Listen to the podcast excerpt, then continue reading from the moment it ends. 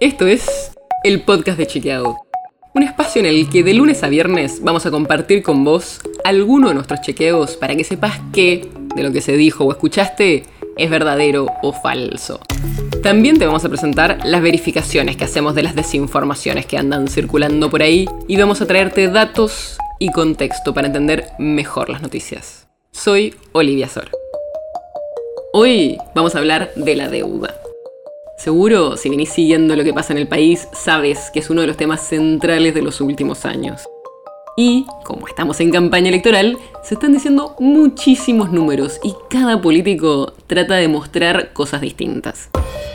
Por ejemplo, el expresidente Mauricio Macri y María Eugenia Vidal, que es precandidata a diputada por la Ciudad de Buenos Aires, dijeron que el gobierno de Alberto Fernández se está endeudando más rápido que durante el gobierno de Cambiemos.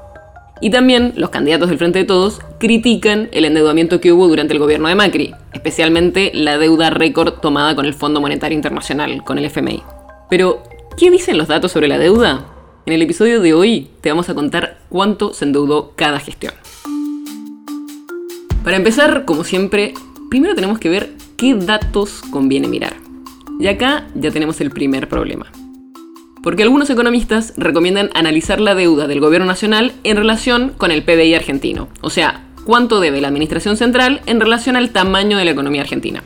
Si vemos ese porcentaje, el gobierno de Cristina Fernández de Kirchner terminó con una deuda de casi el 50% del PBI. Ese porcentaje subió hasta casi el 90% durante la gestión de Macri. Y este es el número que generalmente usa el Frente de Todos. Pero ahora, con Alberto Fernández, la deuda es de casi el 100% del PBI, o sea, sigue aumentando. Si vemos la cantidad de dólares en la que se endeudó cada gobierno por año, en el segundo mandato de Cristina Fernández, el Estado Nacional se endeudó en casi 12.500 millones de dólares por año. Mientras que durante el gobierno de Macri, la deuda subió en 16.500 millones por año, o sea, más que durante el gobierno de Cristina Fernández. Y por ahora, pandemia de por medio, el gobierno de Alberto Fernández se viene endeudando a casi 20 mil millones de dólares por año, el mayor ritmo de endeudamiento de las últimas gestiones. Pero hay otro grupo de analistas que también recomienda incluir en el análisis a la deuda del Banco Central, que incluye, por ejemplo, a las famosas LELIC. Y esta diferencia no es algo menor. Porque tanto durante el segundo mandato de Cristina como en lo que va del gobierno de Alberto Fernández, la deuda del Banco Central aumentó casi 20 mil millones de dólares, mientras que durante el gobierno de Mauricio Macri, la deuda del central medida en dólares cayó casi en la misma media, 20 mil millones de dólares. ¿Por qué?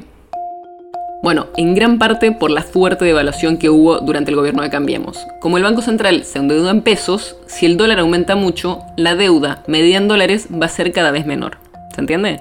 Entonces, si se incluye la deuda del Banco Central medida en dólares, como hizo hace poco Macri en una entrevista, la gestión de Cambiemos se habría endeudado a menor ritmo anual que el segundo mandato de Cristina Fernández o que el primer año y medio de Alberto Fernández. El podcast de Chequeado es un podcast original de Chequeado, producido en colaboración con Posta.